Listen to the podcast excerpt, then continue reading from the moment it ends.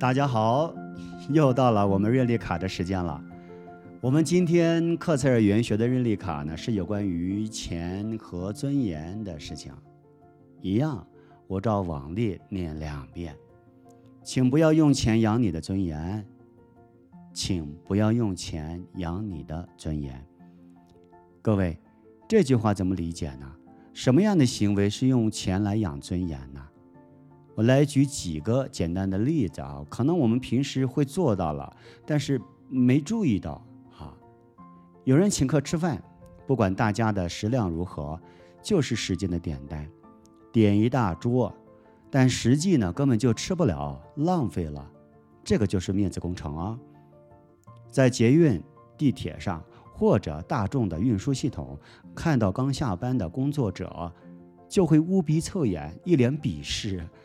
生怕自己沾惹上，或者呢，自己明明经济不过宽绰，但是呢，会送孩子上各种昂贵的补习班，学习各种花哨的技能，不是因为孩子喜欢啊，只是呢，不想让孩子被同学看不起。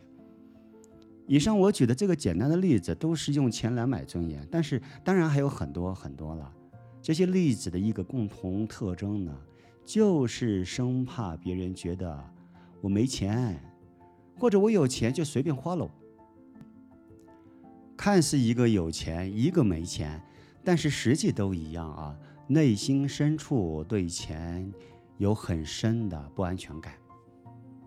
这种对钱的不安全感，它会反映到了我们的人际关系里，是对亲密感的疏离和控诉。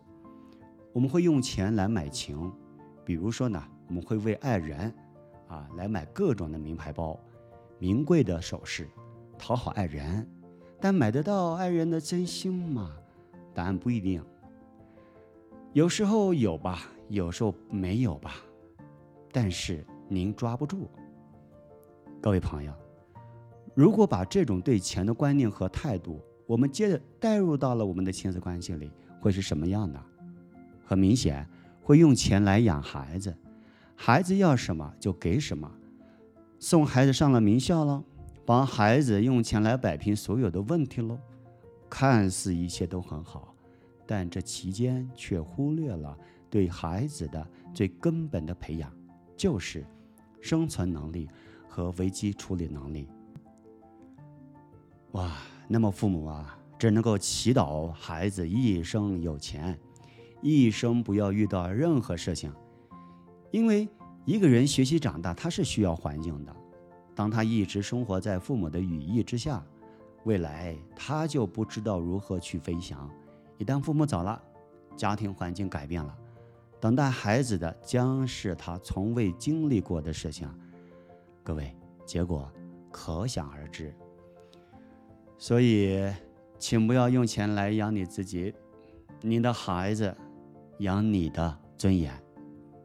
这不仅仅是您的事情啊，各位听众朋友，也关系到您的家庭的所有的未来。我们一起加油吧！我们下次空中再见，拜拜。